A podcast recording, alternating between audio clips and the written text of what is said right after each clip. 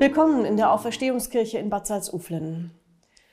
Welche Nachricht aus den vergangenen Tagen ist Ihnen im Gedächtnis geblieben?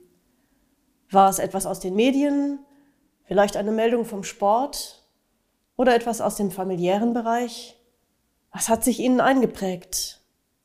Es ist schon merkwürdig. Manchmal behält man die irrsinnigsten Dinge und anderes dagegen rauscht einfach durch. Und dann gibt es auch die Gedanken und Gefühle, die sich so einprägen, dass sie lange Zeit mit uns gehen und in uns wachsen und uns auch verändern. Hier im Foyer der Auferstehungskirche gibt es ein kleines Fenster, das sich auf eine Geschichte aus dem Lukasevangelium bezieht. Jesus erzählt in einem Gleichnis, dass es entscheidend ist, auf welchen Boden die Nachricht von der Güte Gottes bei den Menschen fällt. Sie ist wie ein Samenkorn, das keimen und aufgehen und wachsen will.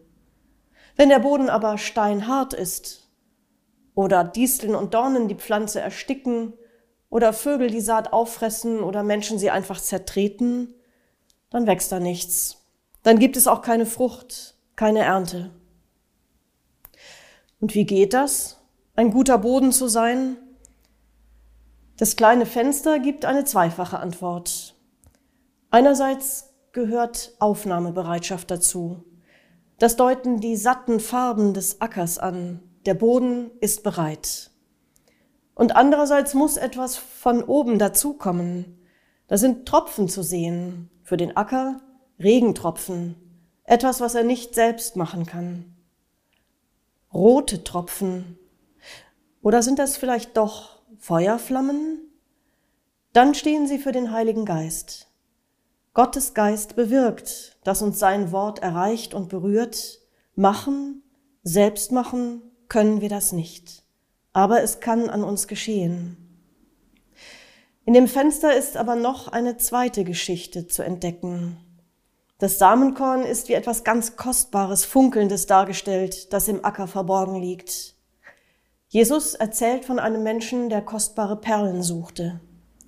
In einem Stück Land stieß er auf eine, die so kostbar war, dass er alles andere hingab, um diesen Acker zu erwerben. Was meinen Sie? Warum hat der Künstler, der dieses Fenster entworfen hat, beide Geschichten zu einer verbunden? Ich kann mir vorstellen, dass er sagen wollte, Gott legt etwas sehr Kostbares in das Ackerfeld deines Lebens hinein. Das ist seine Liebe zu dir. Er sorgt dafür, dass du sie finden und entdecken kannst. Lass sie also nicht links liegen.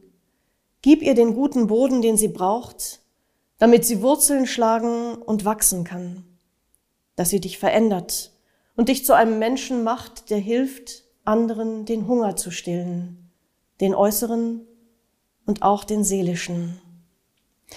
Gott legt an jedem Tag neu Samenkörner in unser Leben, damit wir die Früchte seiner Güte wachsen lassen können. Bleiben Sie erwartungsvoll. Musik